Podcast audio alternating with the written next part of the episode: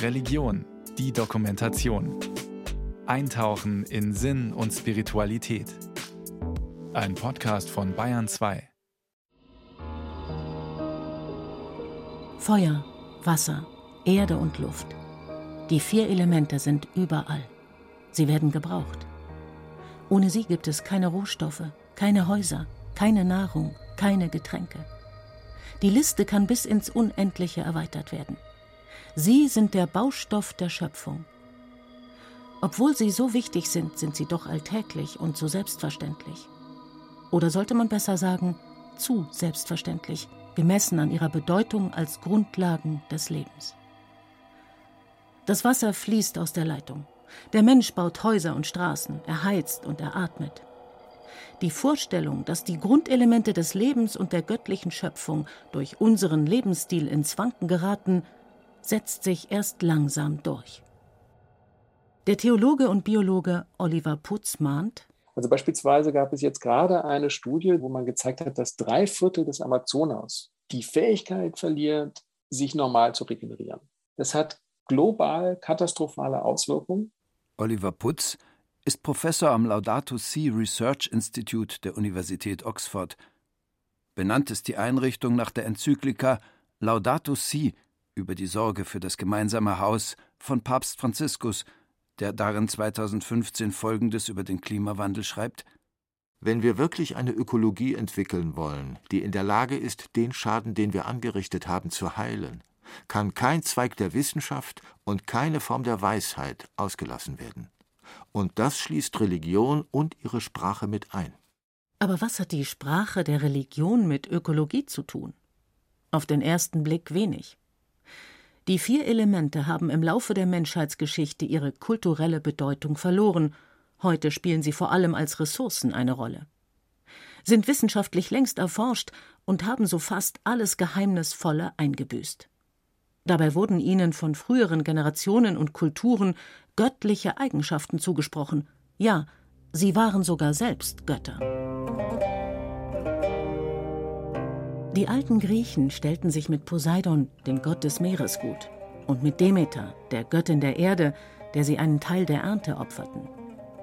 Die Hawaiianer verehren bis heute die Feuergöttin Pele, die als Herrin der Vulkane gleichzeitig Schöpferin und Zerstörerin ihrer paradiesischen Inselwelt ist.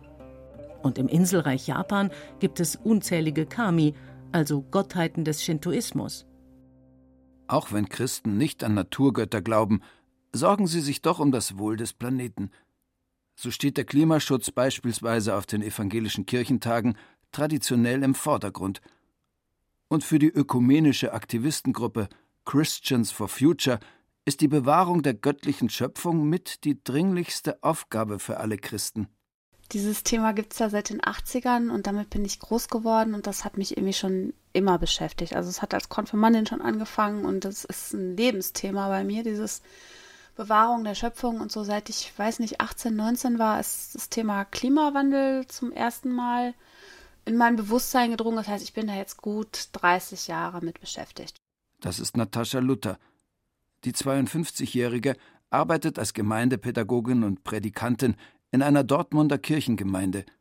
So zentral wie ökologisch orientierte Christen die Schöpfung heute sehen, kommt sie in der Bibel zunächst nicht vor. Im Kern geht es um den Menschen und sein Verhältnis zu Gott. Beispielsweise darum, dass der Mensch einzig zu Gott beten soll und nicht etwa Sonne und Mond religiös verehren oder die vier Elemente, ein Seitenhieb der biblischen Verfasser gegen Naturgottheiten oder Gestirnskulte ihrer Zeit. Der Autor und Anthropologe Gesiko von Lübcke glaubt, dass heidnisch geprägte Kulturen wie etwa die Germanen der Natur und ihren Elementen näher standen, als wir es heute tun. Ich glaube, dass die natürliche Ordnung, die in den indigenen Kulturen herrscht, mit der Natur viel integrativer umgeht und sie viel besser schützt. Aber ich glaube, dass auch in den Wurzeln unserer europäischen Zivilisation ein tiefer Naturbezug da war, der auch in Spuren noch spürbar ist und der auch in der Religion wieder ausgegraben werden kann. Aber er ist sehr verdeckt von Rationalität, von Vernunft, auch vielleicht von Angst vor Magie, von den schrecklichen Erfahrungen der Instrumentalisierung von Naturspiritualität im Faschismus. Da ist ganz viel kaputt gemacht worden. Die Zivilisation mag sich von der Natur entfernt haben. Naturkatastrophen wie die Flut im Ahrtal zeigen, dass der Mensch den Elementen heute genauso ausgeliefert ist, wie er es schon immer war.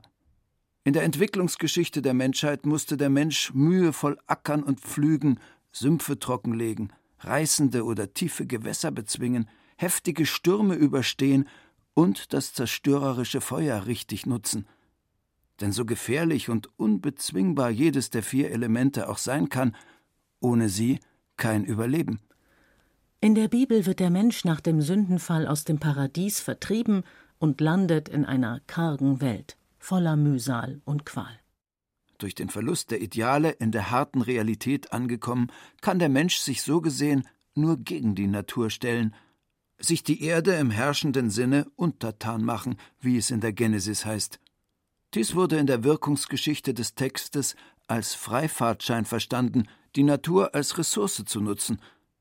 Sind Kirchen also Mitschuld an Kapitalismus, Klimawandel und Artensterben? Sie sind zumindest nicht ganz unschuldig. Die evangelische Umweltaktivistin Natascha Luther ich glaube, dieses kapitalistische System, aus dem wir da irgendwie nicht mehr rausfinden, das ist uns passiert. Da waren historische Ereignisse dran schuld, Rohstoffe, die es an bestimmten Orten gibt und an anderen Orten nicht und Entscheidungen, die vielleicht einzelne Herrscher getroffen haben. Also ja, da haben auch Christen mitgemischt, keine Frage, aber ich glaube nicht, dass die Christenheit als solche da irgendwie ein entscheidender Faktor war. Unabhängig davon, ob das Christentum mitursächlich war, die Entfremdung der Menschen von der Natur ist nicht zu leugnen, egal ob Menschen gläubig sind oder nicht.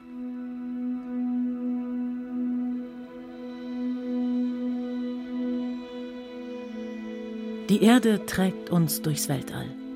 Von allen Elementen ist sie das festeste und beständigste und trotzdem sehr wandelbar. Berge, Wälder, Wüsten, Steppen, Höhlen, Felder und Gärten. Sogar auf dem Meeresgrund ist sie da. Sie versorgt alle Lebewesen mit Nahrung, gibt ihnen Schutz und liefert außerdem wertvolle Rohstoffe wie Metall, Öl oder Diamanten. Wie eine sorgende Mutter. Deswegen gibt es in der Religionsgeschichte auch mehr Erdgöttinnen als Erdgötter. Sie waren zuständig für Reichtum, Geburt, Tod und Wiedergeburt. Wie eine gute Mutter verehrt, wird die Erde längst nicht mehr. Mit dem Aufstieg der drei großen Religionen Judentum, Christentum und Islam wandten sich die Menschen an Gott, wenn sie reiche Ernte wollten. Seit dem Zeitalter der Aufklärung rückte der Mensch als treibende Kraft hinter Reichtum und Fortschritt in den Fokus. Und die Erde? Wurde zur Ressource. Zum großen, aber selbstverständlichen Planeten, auf dem wir leben. Sie ist zwar schön, aber auch so allgegenwärtig, dass wir uns daran gewöhnt haben, sie zu ignorieren. Wie bei einer echten Mutter vergessen wir schnell, was sie eigentlich alles für uns tut. Momentan lebt die Menschheit so, als hätte sie 2,7 Planeten zur Verfügung. Ressourcen werden knapp. Gas und Öl muss immer aufwendiger gefördert werden. Verteilungskämpfe beginnen, zum Beispiel um Sand und Fläche. Beides ist essentiell zum Bauen.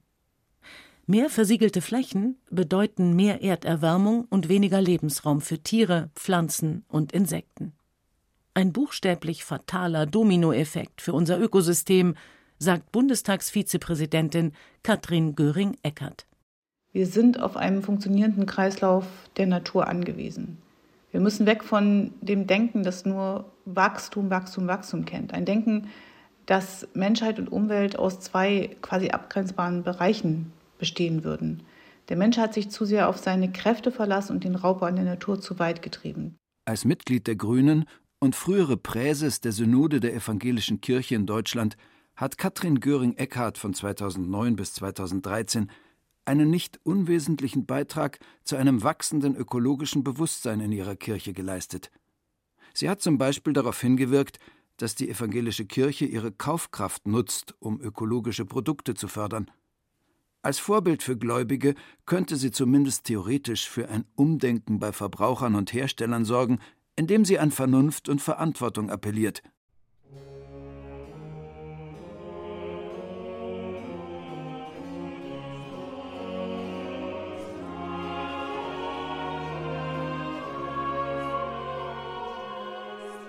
Die christlichen Kirchen haben eine immense gesellschaftliche Verantwortung und Leitfunktion. Als Impulsgeber für mehr als zwei Milliarden Menschen weltweit könnten sie den Klimawandel bremsen. Aber nicht alle christlichen und kirchlichen Organisationen kommen dieser Verantwortung nach. Und manche, gerade im erzkonservativen Spektrum, leugnen den Klimawandel gar komplett, fokussieren sich eher auf soziale Probleme. Aus Sicht von Katrin Göring-Eckardt kann Klimaschutz deshalb nur gelingen, wenn er sozial gerecht ist. Ich sehe hier eine wichtige Rolle für die Kirchen. Die Bewahrung der Schöpfung, Nächstenliebe, das sind unsere zentralen Anliegen. Und die Klimakrise ist eben auch eine große Gerechtigkeitskrise. Die Ärmsten trifft sie am härtesten. Und egal, ob es um das geht, was wir hier national machen oder um das Engagement international, das muss der Fokus sein, den wir gemeinsam haben. Ich bin jedenfalls froh, dass meine evangelische Kirche schon lange Klima und Gerechtigkeit zusammendenkt. Die Kirchen können für Halt sorgen, für die Idee davon, was Bewahrung der Schöpfung bedeutet, für die Hoffnung auch in diesem wirklich schwierigen und herausfordernden Weg. Also Klimaschutz um des Menschen willen. Und was ist mit den einst göttlichen Elementen? Wer rettet sie um ihrer selbst willen? Dass wir heute so wenig auf die Elemente schauen, ist merkwürdig. Schließlich drehte sich in christlich geprägten Ländern vom frühen Mittelalter bis ins 19. Jahrhundert hinein alles in der Wissenschaft um sie. Die antike Vier-Elemente-Lehre des Empedokles wird zum Grundstein der ersten Naturwissenschaften. So glaubte man, dass auch der Mensch aus den Elementen bestünde. In Form von erdiger schwarzer Galle, luftiger gelber Galle, wässrigem Schleim und feurigem Blut. Herrscht ein Ungleichgewicht zwischen den vier Säften, wird der Mensch krank. So interpretierten es die Väter der Medizin, Hippokrates und Galen. Die großen Philosophen der Antike beschäftigten sich ausführlich mit der Welt und ihrer Zusammensetzung. Die Frage, welches Element das ursprüngliche war, aus dem alles entstanden ist, hatte es ihnen besonders angetan. Thales von Milet hielt das Wasser für den Urstoff, mit der Begründung, dass es davon viel mehr geben müsse als von den übrigen Elementen. Sein Schüler und Nachfolger Anaximander nannte das Urelement Apeiron, altgriechisch für das Unbegrenzte oder Unbestimmte. Denn er war sich sicher, dass es ein den Menschen unbekanntes Element sein müsse, aus dem die anderen vier entstanden sind. Anaximenes glaubte, es müsse die Luft sein, da die Welt vermutlich entstand, indem die Luft im Zentrum des Universums immer fester zusammengepresst wurde.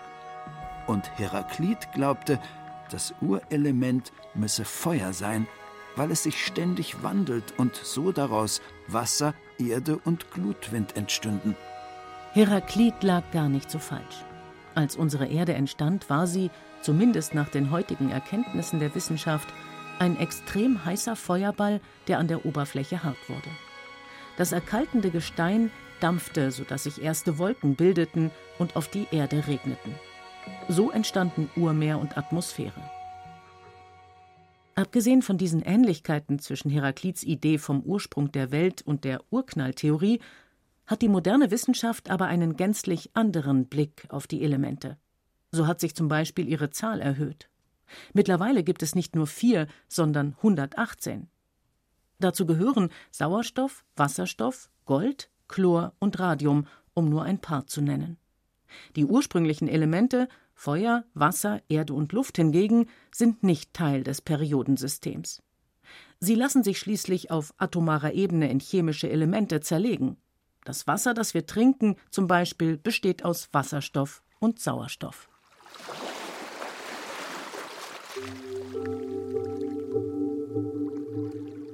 Lange vor jeder Erkenntnis über die chemische Definition von Elementen schilderten religiöse Schöpfungsmythen die Entstehung der Erde. Schon das Wort Schöpfung verrät, dass dabei das Wasser eine große Rolle spielt. Am Anfang schuf Gott Himmel und Erde. Die Erde aber war wüst und wirr. Finsternis lag über der Urflut, und Gottes Geist schwebte über dem Wasser. Mythologisch existiert vor der Erde erst das Nichts, das oft als dunkles, chaotisches Urmeer beschrieben wird. Bei den alten Ägyptern gehören Teile davon sogar zum Totenreich.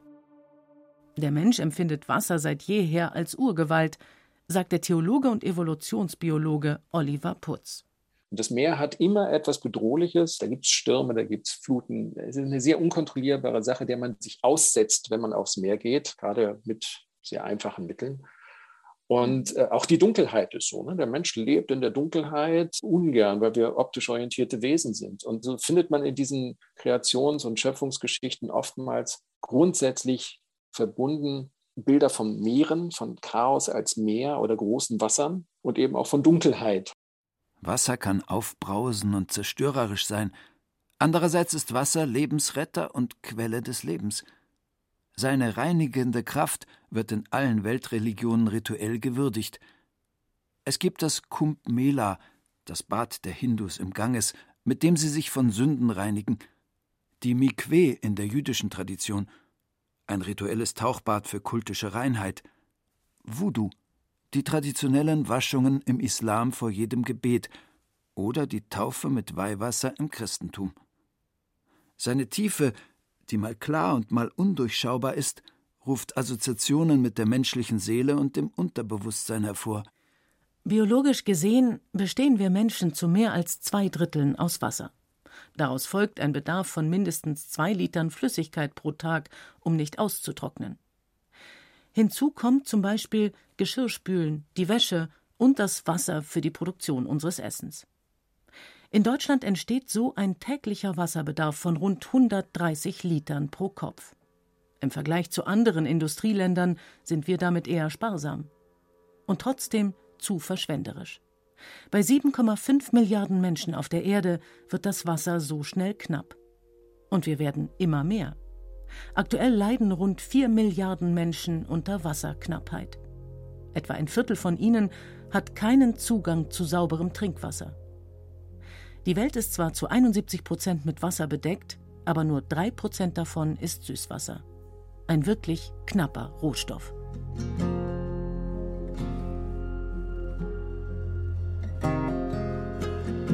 Das leichteste und flüchtigste Element ist die Luft. Mal warm, mal kalt ist sie immer in Bewegung wie das Wasser und genauso lebenswichtig. Ohne sie können wir nicht atmen. In der Genesis haucht Gott den Menschen durch seinen Odem Leben ein. Ohne ihn ist der Mensch nur eine leere Hülle. Vielleicht steckt darin die Chance für eine Wiederentdeckung der Heiligkeit unserer Elemente. Der Mensch als Geschöpf unter Mitgeschöpfen – alle aus Staub gekommen und zu Staub werden sie vergehen. Wir sind alle aus dem gleichen Dreck gemacht. Wir sind alle Kohlenstoff, die mit Sonnenenergie vor sich hin funktionieren und wir haben alle den gleichen Geist Gottes in uns so. Das ist alles eins. Das ist nicht, da ist die Natur und hier sind wir Menschen. Sagt die Christians for Future Aktivistin Natascha Luther. Dieser Geist, dieser Odem steckt in jedem Lebewesen denn auch Pflanzen und Tiere können ersticken. Pflanzen atmen sogar auf eine ganz besondere Weise. Sie produzieren und filtern die Luft, sind also sehr wichtige Lebewesen. Der Mensch sollte sich als Teil der gesamten göttlichen Schöpfung, also mehr um seine ebenfalls von Gott geschaffenen Mitgeschöpfe, kümmern.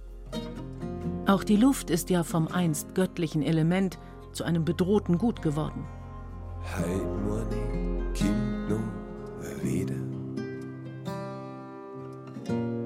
Ich spür's überall. Der Wind pfeift die Viecher, die tut sehen. Und die ersten fallen. In der Bibel sucht der verzweifelte Prophet Elia Zuflucht auf dem Berg Horeb, dem Sitz Gottes, als seine Feinde ihn töten wollen. Dort angekommen, erlebt Elia Folgendes. Der Herr ging vorüber. Und ein großer starker Wind, der die Berge zerriss und die Felsen zerbrach, kam vor dem Herrn her. Der Herr war aber nicht im Winde. Nach dem Wind aber kam ein Erdbeben. Aber der Herr war nicht im Erdbeben. Und nach dem Erdbeben kam ein Feuer, aber der Herr war nicht im Feuer. Und nach dem Feuer kam ein stilles, sanftes Sausen. Als das Elia hörte, verhüllte er sein Antlitz mit seinem Mantel und ging hinaus und trat in den Eingang der Höhle. Und siehe, da kam eine Stimme zu ihm und sprach Was hast du hier zu tun, Elia? So hat der Verfasser des ersten Buchs der Könige im Alten Testament das Element Luft einst wahrgenommen, als Stimme Gottes. Heute fehlt jede Ehrfurcht gegenüber der Luft und den anderen Elementen. Sie wurden verehrt und werden nun nur noch verbraucht. Und was ist mit dem Feuer?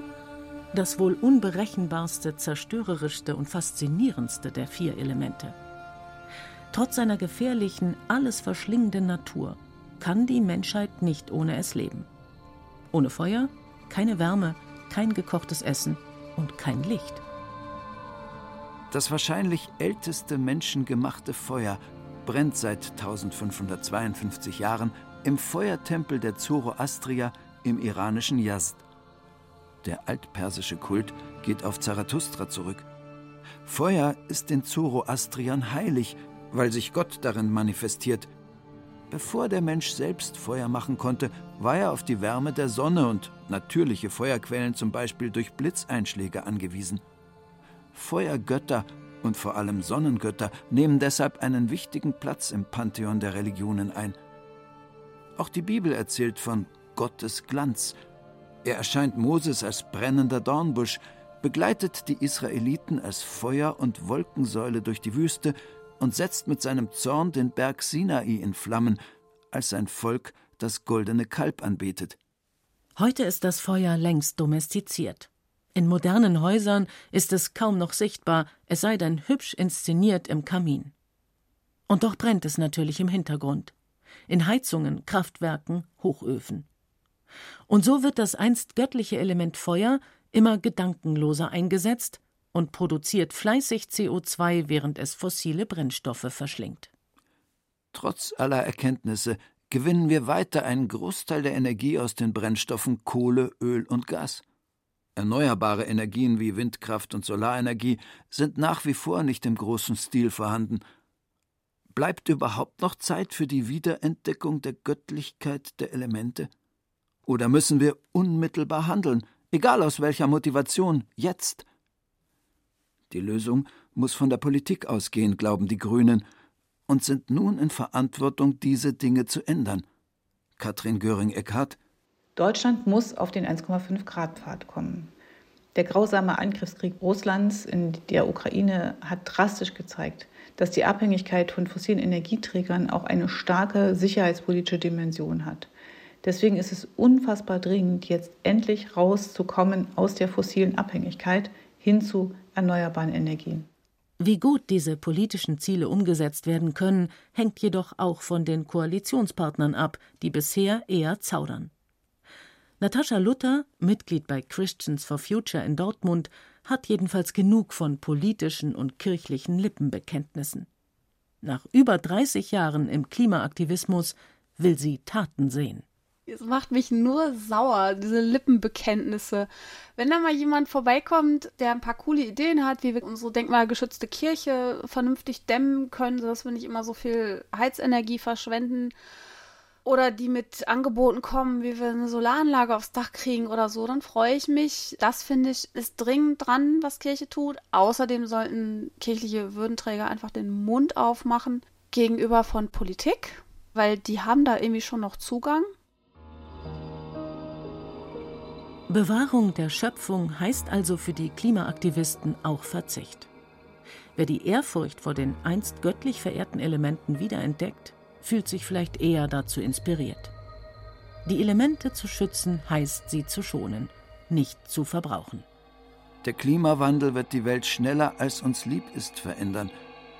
Extremwetterlagen werden wahrscheinlicher, Stürme, Waldbrände und Dürren häufiger.